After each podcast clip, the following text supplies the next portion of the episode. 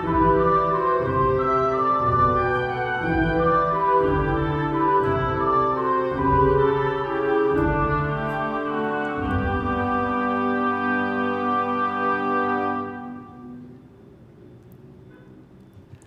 minha amiga, olá, meu amigo, como é que vocês estão? Bem-vindos a mais um episódio onde estudamos a obra fundamental da doutrina espírita, o Evangelho, segundo o Espiritismo. E a gente chama de Evangelho no Lar.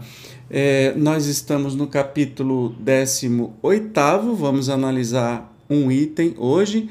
Pelas suas obras é que se reconhece o cristão. Isto está no capítulo que traz referência a muitos os chamados e poucos os escolhidos. Então, sem demora, dá uma olhadinha aí, vamos para o texto. Nem todos os que me dizem, Senhor, Senhor entraram no reino dos céus, mas somente aqueles que fazem a vontade de meu Pai que está nos céus. Escutai essa palavra do Mestre, todos vós que repelis a doutrina espírita como obra do demônio. Abri os ouvidos, que é chegado o momento de ouvir. Será bastante trazer a libré do Senhor, para ser-se fiel servidor seu. Bastará dizer, sou cristão, para que alguém seja um seguidor do Cristo. Procurai os verdadeiros cristãos e os reconhecereis pelas suas obras. Uma árvore boa não pode dar maus frutos, nem uma árvore má pode dar frutos bons.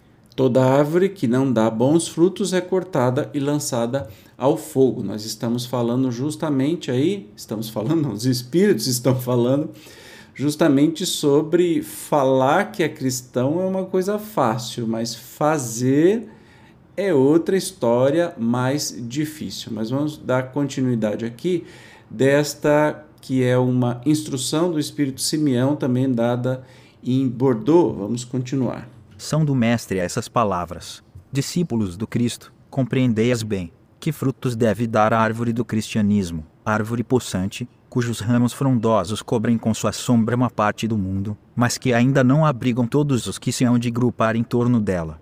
Os da árvore da vida são frutos de vida, de esperança e de fé. O cristianismo, qual o fizeram há muitos séculos, continua a pregar essas virtudes divinas, esforça-se por espalhar seus frutos, mas quão poucos os colhem. A árvore é boa sempre, porém maus são os jardineiros. Entenderam de moldá-la pelas suas ideias, de talhá-la de acordo com as suas necessidades. Cortaram-na, diminuíram-na, mutilaram-na, tornados estéreis, seus ramos não dão maus frutos, porque nenhuns mais produzem. O viajor sedento, que se detém sob seus galhos à procura do fruto da esperança, capaz de lhe restabelecer a força e a coragem, somente vê uma ramaria árida, prenunciando tempestade. Em vão pede-lhe o fruto de vida à árvore da vida, caem-lhe secas as folhas, tanto as remexeu a mão do homem, que as crestou. Abre, pois, os ouvidos e os corações, meus bem-amados. Cultivai essa árvore da vida, cujos frutos dão a vida eterna. Aquele que a plantou vos concita a tratá-la com amor, que ainda havereis dar com abundância seus frutos divinos.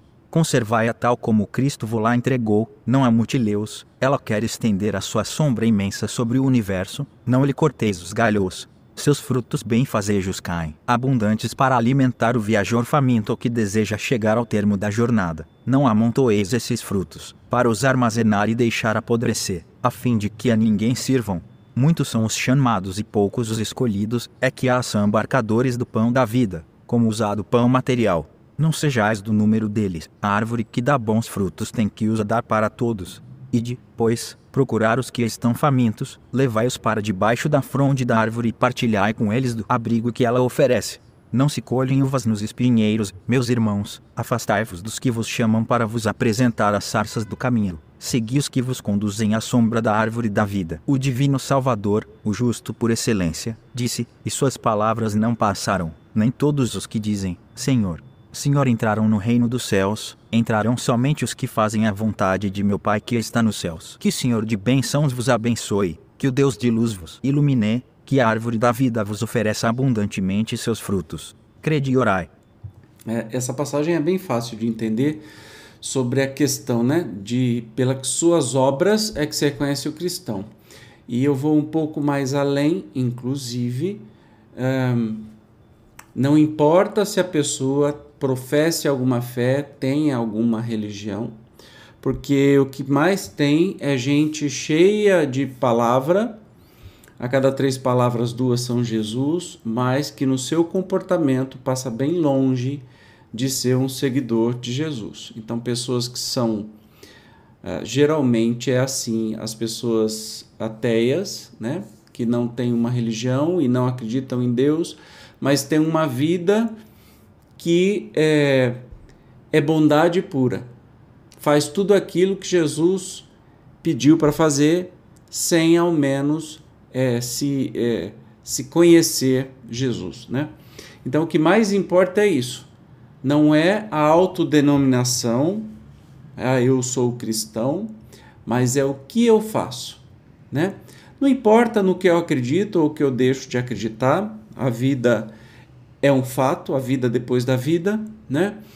E uh, tudo aquilo que a gente estuda na doutrina espírita, tem gente que não precisa estudar a doutrina espírita, não precisa acreditar nisso, mas que pelas suas ações, pelas suas obras boas, caridosas, de amor ao próximo, está fazendo tudo aquilo e muito mais do que os muitos que se intitulam espíritas e não fazem nem a metade disso. Então que a gente possa prestar muita atenção que não adianta ser um palestrante espírita, ser um estudioso espírita, ter um canal de espiritismo, se não é, colocar em prática tudo aquilo que aprendeu, né? Vai ser vazio, vai ser uma fé oca e Jesus já estava dizendo, especialmente estava dizendo para os religiosos da sua época, para os judeus, né, que ele chamava, aliás, ele só chamava a atenção dos religiosos da época, percebe?